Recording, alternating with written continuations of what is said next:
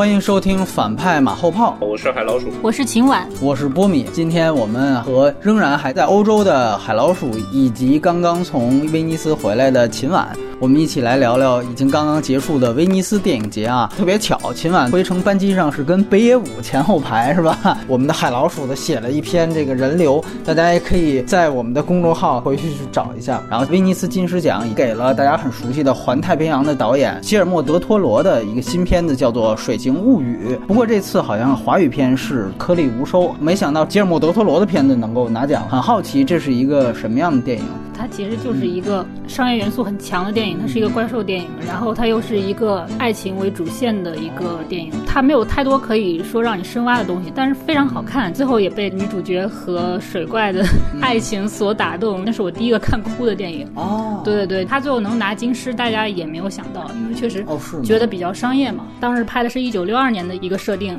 所以它里面有这个美俄冷战的时候这个互相谍战的一个这么一个元素，年代戏啊，对。里面又有一个科幻的元素，这个水怪，所以说还是很有意思的。那问问海老鼠啊，因为我们都知道他之前最好的作品，大家普遍认为的是《潘神的迷宫》。我不知道，就你对吉尔莫·德托罗的了解来看，你觉得这个《水形物语》跟他前作比，算是能处在一个什么样的水平啊？我不算喜欢《水形物语》吧，但是好看，我肯定是承认的。可能是处在这种电影节电影的语境下，就觉得他怎么可能要获金狮奖这种疑问吧。当然，就事后诸葛亮的分析是演员主导的一个评委会，呃，评委会主席是安娜特·贝林，然后他又是生长在那个年代，他五几年生的嘛，所以他经历过冷战，然后再加上刚才秦晚也说到的几个类型，奇幻，我觉得不是科幻，因为它没有任何科学和科学推演的元素。当然谍战，然后怪兽就是水怪，然后还有那个爱情，那当然是萨里赫金斯演的那个女主角是个哑女，呃，水怪也是一只鱼嘛，它不会说话，所以周云鹏有首歌。不会说话的爱情，所以我就觉得就是这么一个不会说话的爱情的故事。因为德托罗本来也不是我的菜，《环太平洋》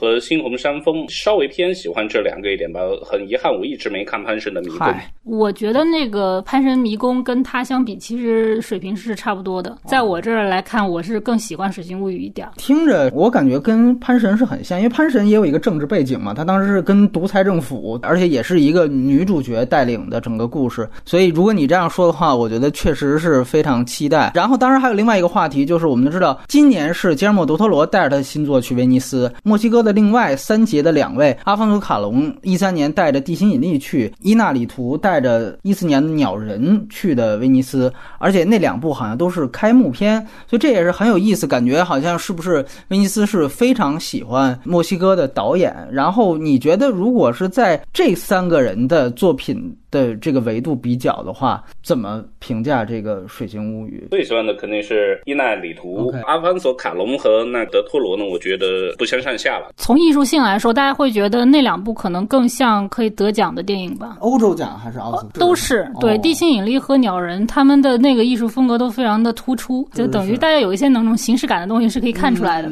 然后《水形物语》的话，它还是一个怪兽片的一个基础。就觉得这个仍然也不是奥斯卡项？对，我觉得也不是。它跟潘。迷宫就是有相似，潘神迷宫当年也就是拿了一些技术奖吧。当然，这次除了金狮奖德托罗之外，咱们自己华语片的有一个片子叫《嘉年华》。两位先谈一谈《嘉年华》大概是一个什么样的情况？我觉得《嘉年华》对我来说呢，有点中国观众在电影节比外国观众要更喜欢。他在意大利和国际影评人打分的所谓的场刊里面呢，它的评分并不高，倒数第五。但是呢，我们都很喜欢哦。基本上，如果按五星的标准，那大家非四即五这种情况，嗯，它当然还是关于中国社会问题，按道理是关于那个女同性侵的。我不知道是不是这个让中国人更深恶痛疾，会影响我们自己对他的判断和好评。做采访的时候，他们制片人已经给我看了龙标了，所以他们其实也很担心会不会再出现天注定那样的问题。嗯，就是已经拿到龙标的情况下，然后就不给上，所以他们其实很怕我们剧透。不剧透的话，你没有办法去讲这个片子好在哪里。第一，它涉及这个少女的性侵的题材，华语片里我好像是没有怎么见过的，这么这种题材。它是未成年被性侵，是，所以就而且现在其实类似这样的一个事件话题，其实网络上现在是有一点被聊起来的，所以其实是一个很贴合大家某一种心理的一个题材。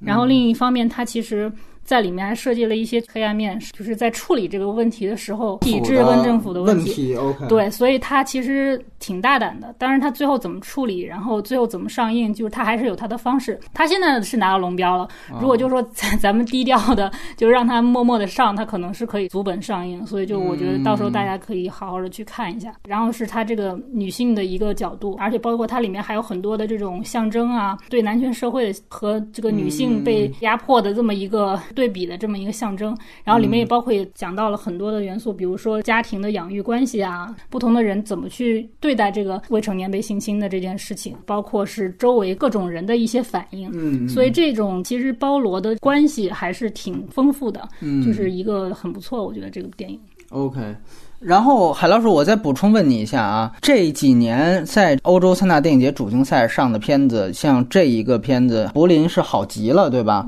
然后还有像去年是《长江图》，以及最远的当然是获得最大奖的这个《白日焰火》。在这些片子里面比较的话，嘉年华在你心目当中大概是一个什么样的位置？因为我们知道《白日焰火》当时是国内虽然上映了，票房还真的算不错了，在艺术片里面，但是呢，它跟国际版是有三十八处还是多少处的不同？你觉得这个是不是也有可能在嘉年华这儿面临这样一个问题？嗯，第一个呢，我没看过好极了。OK。可能因为新鲜感吧，让我更喜欢嘉年华相比白日焰火。哦，但可能最终的影史论一个地位的话，包括艺术价值，可能还是白日焰火会更高一些。过审呢，因为可以透露一下，结尾呢是一个广播，在电影节的时候呢，其实我们是听不清他广播里面声音特别小，听不清他说了什么。据说那个广播是把整个事情把它扭正了，他只要在国内他把那个广播音量大一点，那就等于呃、嗯、我们常见的香港电影的字幕了。白日焰火它有一个问题是，它其实改了，但是它上映的时候它不告诉观众，他说我没改，嗯、看过的人就发现了，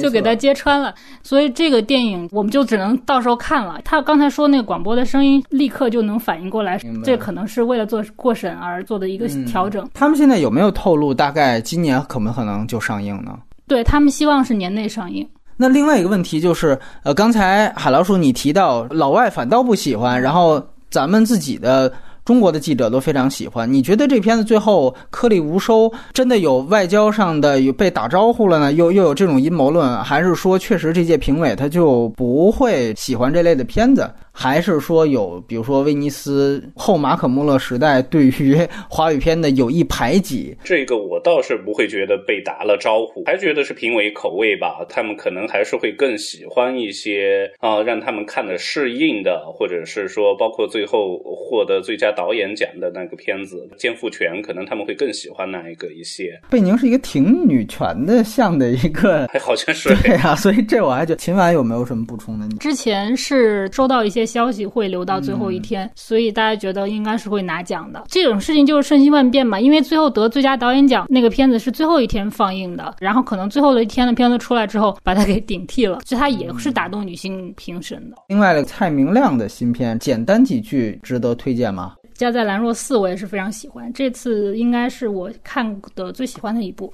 虽然它是个 VR 电影，哦、但是我它不是长片对吧？对它五十六分钟，但是它其实，在 VR 的那个单元里面，它是最长的一个。Okay. 其实大家都会一开始都会想，五十六分钟看 VR 太长了，太长了，会不会晕呢？会不会不舒服？但是我看的时候，我就是真的很喜欢。就是它首先它蔡明亮的原始的风格嘛，长镜头、固定机位、长镜头，就是然后就是拍人物的状态。然后他在一个他特别喜欢，就包括之前郊游啊什么，他们都用的这个废墟的场地。那是他那个自己住的地方附近，嗯、然后他就到那个地方去拍，就拍他最爱的李康生，因为李康生当时生病了，嗯、生病了，他的脖子是歪的，奇怪。他说他那个年轻的时候拍河流之前，那个时候他也是也是犯了这个病，后来就那个病就突然就好了，嗯，然后他现在 就是属于又犯病了，然后这次呢，然后李康生就特别的沮丧，就觉得哎呀，这次是不是就不会好了？然后蔡明亮就是说。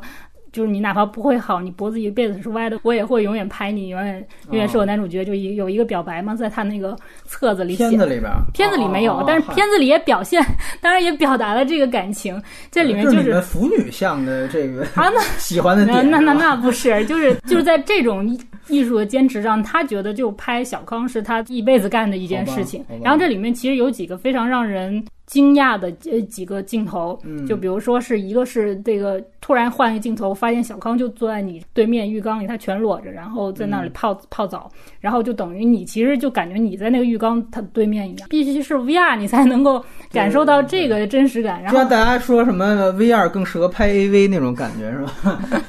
对，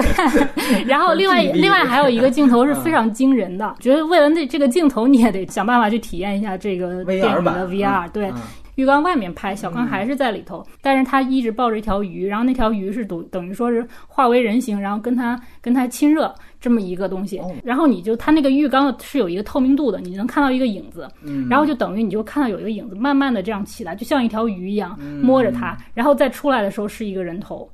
是一个是一个特效镜头，不是特效镜头，是真实拍，完全是靠光影。外景的这个这么一个光线的状态，然后他等于利用这个光线状态，他就做到了，其实就是有一个人在里面，嗯，就那个女女生在里面，然后他再出来，就是你能看到一个非常神奇的镜头，哦，好，对，就是那这这是这个 VR 片可能最大一个亮点吧。但是就海老鼠刚刚也说，它就是有一个技术上的问题，因为现在 VR 电影它有一个问题，就是它在。制作的知识跟它播放的知识，它要求匹配啊，对这个匹配度非常的非常的很难匹配，所以他们当时要听说是要用一个三星的设备，然后来放的时候，就是其实是完全不匹配的，它有很多这种细节是全部缺失的。当时蔡明亮也很生气，然后就差点就是说要退出了什么的。最后是在那个现场，他有三台电脑，那个是 HTC 自己的一个设备，他必须要连上电脑看，他才有足够的这么一个。放映的一个效率，但是但是一般的像我们都进去的时候，我们都不知道，我们都是拿那个三星的看的，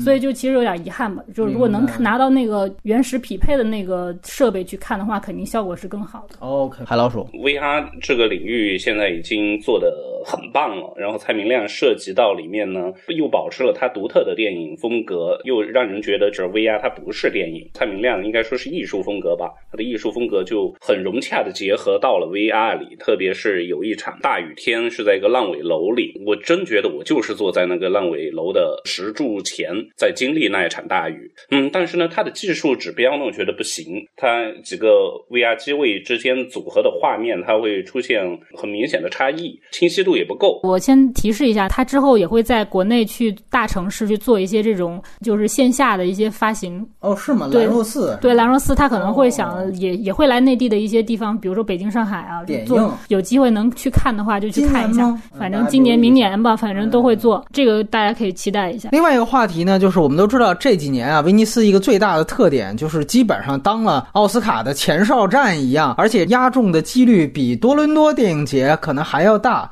我们都知道，去年是《爱乐之城》当了开幕片，然后更早以前大家也都说了，呃，《地心引力》跟《鸟人》，以及一五年的《聚焦》。那今年呢，感觉威尼斯是更加的强调了自己的，好像奥斯卡前哨的奖项。除了刚才大家提到了像德托罗这样的典型的好莱坞混迹的导演之外，包括还有大家最期待的达伦·阿伦诺夫斯基和大表姐合作的《母亲》。以及像这次的开幕片亚历山大·佩恩的《缩身》，这是马特·达蒙的一个作品，以及马特·达蒙主演另外一个片子，就是乔治·克鲁尼导演的《迷阵》。那这三部电影，两位觉得在奥斯卡上，包括对这三部作品都是怎么看的？海老鼠，嗯，我觉得波米漏说了一个，但不是个好莱坞向的，但也是个美国故事啊，《求贤者》，一个意大利导演导的。我甚至觉得海伦·米伦是有戏通过这个片子来冲女主角的。哦，有一次。对，因为这个片子的大家口碑最后也还是不错的，也是关于衰老的问题，你可以当成一个麦克哈内克的爱。嗯，但是是一个比较欢快的版本。这个故事甚至可能是我看的最棒的之一的公路片吧。母亲的有意思的地方在于，也是说在西方影评人打分，美国和欧洲的差异性是表现的最强烈的啊。美国人挺喜欢的啊，然后欧洲的简直是很不很讨厌，因为它涉及到有些人解读啊，不知道是会不会过度，嗯，说的这个片子挺幼的啊，说没想到达伦拍了个这么幼的片子。啊，你你在里面能如果能读出难民啊什么东西，我是觉得我也不我不并不喜欢这个片子，但是他导演手法真的很赞，嗯，就是他关于一套房子被两次入侵吧，然后乔治克鲁尼的迷阵呢，那又是他的基本水平线上的东西，反正他的水平大家也就知道，就也就人长得特别好看了，也不是说他故意，他切合到那个美国的政政治局面。虽然它置身的是应该是五十年代还是六十年代，一个是说川普当选啊，然后还有一个是对社区对于呃黑人的排斥。那当然很容易就联想到今年那个夏洛特发生的这些事件啊，推翻就李将军雕像时候的美国白人右翼团体啊，然后你再会发现当时完全是一个这种社会，然后所以这个片子呢，我不知道在美国的这种政治环境下呢，他会不会给他加很多分，因为我在我看来他确实不怎么样。说起缩生来呢，我还挺喜欢的，挺可爱的一个片子，但是它就是和亚历山大佩恩的其他东西有点不太一样。我听这概念是不是有点像《傀儡人生》？你觉得《傀儡人生》比《傀儡人生》怎么样？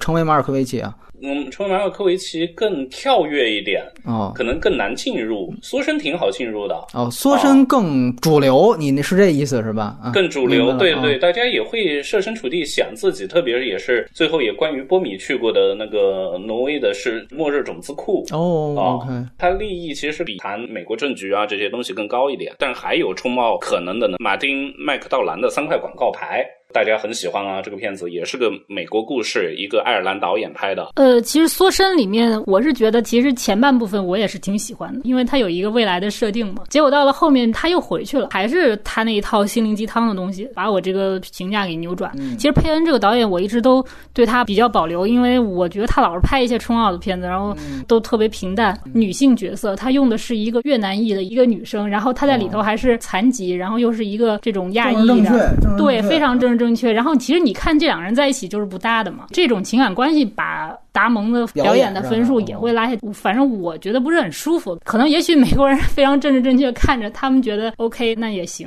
达蒙的另外一个对，在达蒙在《迷阵》里头的那个角色其实是比较反派的，所以他其实我感觉在《迷阵》里的表现更好一些。哦，就是这两个从表演上来说，但是其实总的来说，今年其实威尼斯的这些片子里，就是男演员其实是没有女演员那么突出的。女性角色方面，我还是挺喜欢《母亲》里头大表姐的。表演的，对他其实给了他很大空间，基本上整个戏就是跟着他在走的，对着他在拍，所以他其实他的表演空间是非常大。你觉得比他在那《乌云幸福线》或者《美国骗局》里边？呃，《乌云幸福线》的话，因为它是毕竟是一个在一个生活当中的一个电影，它不像这个是个寓言型性质的，它更疯狂一些，所以它的张力更大。它等于是从一个非常安静的一个女性到后面很歇斯底里的，有一个很大张力的一个跨度，一个转变。对，所以其实。从这个技术性来说，就母亲可能技术性会更大一些，对大家的这种刺激更大一些。因为其实母亲我本人是挺喜欢的，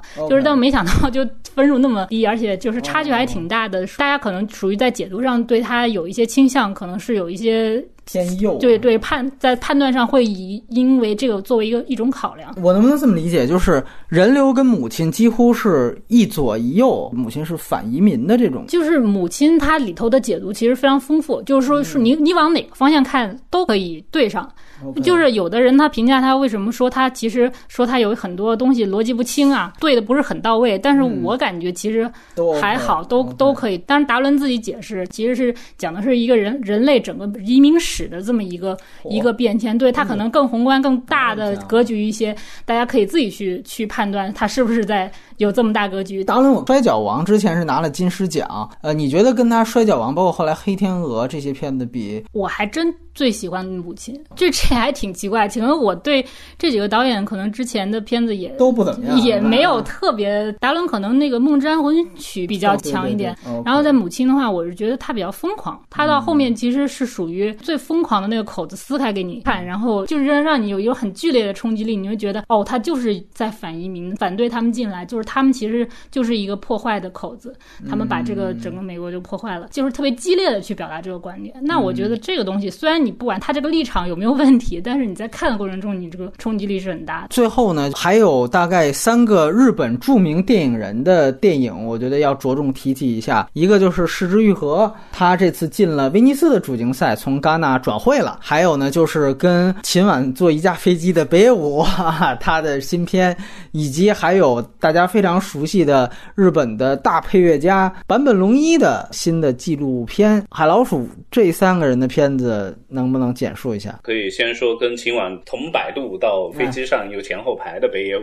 极恶飞盗呢，一直是我挺不喜欢的系列，在我看来就是个小孩子拿着玩具木枪在那里满山遍野追着打闹的这么个东西吧。然后终于现在打完了，可能他自己也也累了，觉得要回家吃饭了吧，然后就。把它草草收场明白了啊！他的有意思，他自己的恶趣味的关于拍人的死法啊，然后这里面也没有多少。然后呢，失之愈合呢，我不算太熟悉的，大家但是也很喜欢的。但是好多追逐他的影迷呢，呃，在这次看了呢，也会有点落差吧。他特别和以前不一样了，是吗？然后呢，又是关于我不知道是不是他不太擅长的刑辩司法的东西，然后又有一点悬疑。其中一个男主角伊索管斯太棒了，在今年威尼斯的最佳男演员，他是应该有。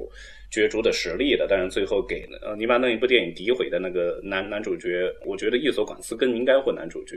版本龙一呢，我是觉得这个纪录片很棒啊！我不知道这些素材对关注版本龙一的人以前会不会见过，或者是说在末日代皇帝啊那个遮蔽的天空的这些花絮里面会不会有？看的时候好舒服，一九八六。呃，年的北京，然后长春电影制片厂，然后看他当时是怎么来创作《末代皇帝》的音乐动机，再加上他现在在纽约的生活，他的疾病，最有意思的还是说到被托努奇拍《遮蔽的天空》的时候，然后他总交不出来货，其实已经交了。被托努奇不满意，然后让他打回去重做，然后他只有半天时间还是半小时时间了，然后贝托努奇威胁他，就是说，即便是莫尼卡内到我这一样的是要重做的。我们知道班龙尼是我知道腐女界的一个被意淫对象，然后大家可能更关心刚才他提到的素材，还有他跟大白豹一，呃，有没有这方面的素材可以供大家继续意淫呢？来来来啊！这个好像没提到太多吧？嗯，那不成啊，这个。他就是有这个白发的版本在那个演奏《圣诞快乐，劳伦斯》，这个是一开始开场就有的。这个其实挺让人特别怀旧吧？就是这这一点就我觉得挺珍贵的。还有他包括刚说的那些，就创作《末代皇帝》啊，不是一直说坂本龙一不是很喜欢中国的民乐。还有一点就是比较，他是一直在强调说他特别爱这个塔可夫斯基的电影，然后他因为塔可夫斯基里面。不是经常用一些自然音效嘛？下雨啊什么的，他特别崇拜这个，然后他特别想做一张这样的专辑，然后他说我又不能学他，我又不能抄他，所以我得自己去去找这个东西。于是他就去了各种地方去收集一些自然的音音效啊什么的。就这个过程其实挺有意思。然后他有一个是他好像是去了那种冰川地带，然后他就把那个就是那种可以防水的，就水下录音的东西给伸到那个冰窟窿里头开始录。录的时候他就像一个在垂钓的人一样，因为一根线嘛。他说：“你看我正在钓这个声音，声音，the fishing the sound。”他就这么说，然后特别好玩。就是这个电影就感觉看的时候很舒服、很珍贵。它里面有不断有会有他的音乐的重现。那，失之愈合呢？我觉得可能还是不同的人会有不同的观点，就是因为这个电影它是一个他没尝试过那种悬疑的破案的片，相当于这种。犯罪片，日本电影很多嘛，对，经常他居然也拍，他也拍了。然后拍的时候就在看前半段，就是这个律师就福山雅治在那儿查过程的时候，就特别像其他的这些人，就是我觉得哎，这是失之愈合吗？大家都会觉得怪怪的。然后到了后面之后，可能就进入失之愈合状态了。然后这个就出现一个问题，就是他所有的那些配角全都失效了。当然，你也可以深度的去读解他，在渡劫呀，在完成自己内心的救赎啊。嗯，但是这个事情就没有他过去的那些，比如说。谈亲情的电影这么深刻了，嗯，他也没有让大家引起共情那么强烈，对吧？对，因为他这里他也涉及到亲情或者什么的，但是因为他又有他的有一个主线的故事在这儿，正常的一个观影的一个思路肯定是跟着这个故事走走悬念的，结果他其实最后也没有给你解开，所以你看完还挺失落的嘛。然后最后呢，就聊一聊更推荐的片子《海老鼠》，是以前拍《黎巴嫩》获得金狮奖的以色列导演。毛瓷的芯片叫《胡布舞》，就那坦克的那导演的那个，对吧？对对对，《胡布舞》肯定是我觉得整个的立意和结构，它是古希腊戏剧的一个编织的手法，再加上特别是父亲的角色的表演，都让人觉得很吃惊，很能回味。就是如果是说我要挑一部。我想再看一遍的电影，我觉得第一部我会选择《胡布舞》。我这里补个马后炮，我真觉得黎巴嫩那部电影啊，应该拍成 VR 可能更好一些。我是现在觉得那片其实不怎么样，除了有一个形式感。来，呃，秦晚推荐一部吧。嗯，那怎么办呀？我也喜欢《胡布舞》，对，因为刚才我也说了，这次最看的最喜欢的是《加在兰兰若寺》嘛，已经已经推荐过了。《胡布舞》的话，我也是。应该竞赛片里面算是最喜欢的。哦对我看完就觉得，哎，又要拿金狮了，就是嗯它的金狮像特别的明显。就所以为什么大家觉得《水形物语》为什么会拿金狮，觉得很商业一个电影啊？那虎捕可能就是一个属于它的这艺术艺术性在这里面是比较高的，而且所有的人都能接受到的那种艺术性。然后他讲的又是一个很宿命感的一个东西，然后再包括他自己导演自己有一些战争阴影嘛，他也是放进去，属于你又觉得哎呀这个导演拍的太好了，他的那个镜头的调度就是太让你觉得果然是就八年就拍了这一个长片，等于黎黎巴嫩之后八年磨一剑又来拿金狮了，他这个水准是很高的。柯基旭的片子，你们俩觉得怎么样？他这次听说是把这个金棕榈给当了才拍的这片子，柯基旭这次其实大家会有点失望的原因，是因为可能他没有讲一个特别完整的故事，而且他用的还是三个小时的片长，然后他可能大部分时间都是在跳舞，三个小时大概看了两个小时的 disco，一直在拍他们扭动的臀部啊，然后就是欢声笑语的一群男女，因为他其实讲的就是一个很简单的事儿，他的风格跟阿黛尔还是一样的，但是就是因为他没有讲出太多的内容来，就是有的人可能觉得他可能融入了很多不一定是所有人都能接接触到的，比如说在里面这些人也都是突尼斯裔的，他们在一个这样的一个小镇上，然后法国裔的女孩怎么融入，他其实有一些民族的。融合的对一些一些话题在里面，但是它不是最重要的。大家其实看的话，就是在看跳舞，对一群男男女女特别开心的在度假。我觉得，但是柯西有一个特别牛的地方，他所有的这些电影都是一直在叨逼叨，然后也是讲一些有的没的，嗯但是你就一直能看下去。你就是你在三个小时，你不会觉得很累。海老鼠，你是特别喜欢谷子与资鱼，这次柯基旭是不是也挺失望的？不失望，不失望，肯定我还是谷子和自娱最喜欢了。这个片子有一个细节啊，它的背景是一九九四年，我就在想会不会对法国这个年代也特别重要。问意大利观众，他们都是三个人连续跟我说是我的个人金师，然后说这是我们的青春，这是我们不一去不复返的一九九零年代。后来我在想，因为它里面就发现突尼斯裔的男孩在南法地中海的海滩上就随便钓法国妹子，然后就感觉这是一个现在的冲突这么大，他又是一九九四年是个前九幺幺年代啊，所以就觉得这个真的是一个记忆中没有种族区别、没有信仰差别，大家都不会谈的黄金年代，就是跟我们的一九九四年感觉有点类似。有我们八十年代是吧？对对对，还有一个就是拿影后的这个兰普林，他当时是拿了柏林的影后，四十五年，现在又拿了威尼斯影后，然后四五年他当时还拿了奥斯卡影后的提名。挺巧合的是，这次居然兰普林不是跟四十五年的导演合作，但四十五年导演也进威尼斯了。兰普林当然是很多人的女神了。嗯拍他这个片子的导演叫意大利人啊，嗯安德烈帕劳洛。兰普林感觉始终是个欧洲口所谓的呃英国演员。他说他二十二岁开始就来意大利拍片，就和意大利导演合作。意大利一直是成就他艺术的一个嗯地方。他自己说他当时把威斯康蒂当自己的男神，没想到威斯康蒂找他拍摄了《纳粹狂魔》。现在的三十五岁的导演安德烈，他是十四岁看了呃威斯康蒂的《纳粹狂魔》，他就说我就爱上了兰普林，就相当于小孩的意淫，然后就说我有朝一日我一定要找他来呃合合作吧。他当时也可能梦想不是导演，然后呢，在里面呢，我们还可以说这是一个沉闷的电影。呃，其实还有中国发行商呃买了这个片，嚯，呃，还有兰普林的全裸镜头，因为我采访了他，他在里面说谁还会喜欢老奶奶的裸体啊？我觉得那电影质量一般吧，可能想学哈内克非常冷，然后也没有叙事的一个东西，但是他又不如人家大师的。所以他其实完全是在依靠兰普林的表演，从头到尾你只能在看兰普林的表演。这个电影没有别的东西，所以你这个东西很难冲奥。然后这今年其实从威尼斯就能看出这个冲奥的这个阵容有多强大。对，你看有珍妮斯·普劳隆斯，有这个海伦·米伦，包括那个三块广广告牌里面的这个麦克多蒙德，他就科恩嫂嘛。就我们检方哪有戏呢？那个展映的电影，我觉得一般啊，我觉得可能不是很有戏。然后再加上可能莎莉·霍金斯在《水星物语》里，她演一个哑女也是有戏，也是很有戏的。阵容已经出来了。对这个，其实他们其实在我看来，可能比兰普林的几率大多了啊。今年就是兰普林能拿到那个这个影后，我也是有一点意外。其实我是感觉前面就有那几个，比如说像劳伦斯啊，像这个霍金斯啊，我我可能更更喜欢一些，就在这次表演。对，尤其是那个麦克多蒙德，大家都觉得他是影后，虽然也是他。以前一直演的那一种母亲的这种强悍的这种形象，但是就是她也是很出彩。那她也是母亲，对，对，她都是母亲，说这几个都很。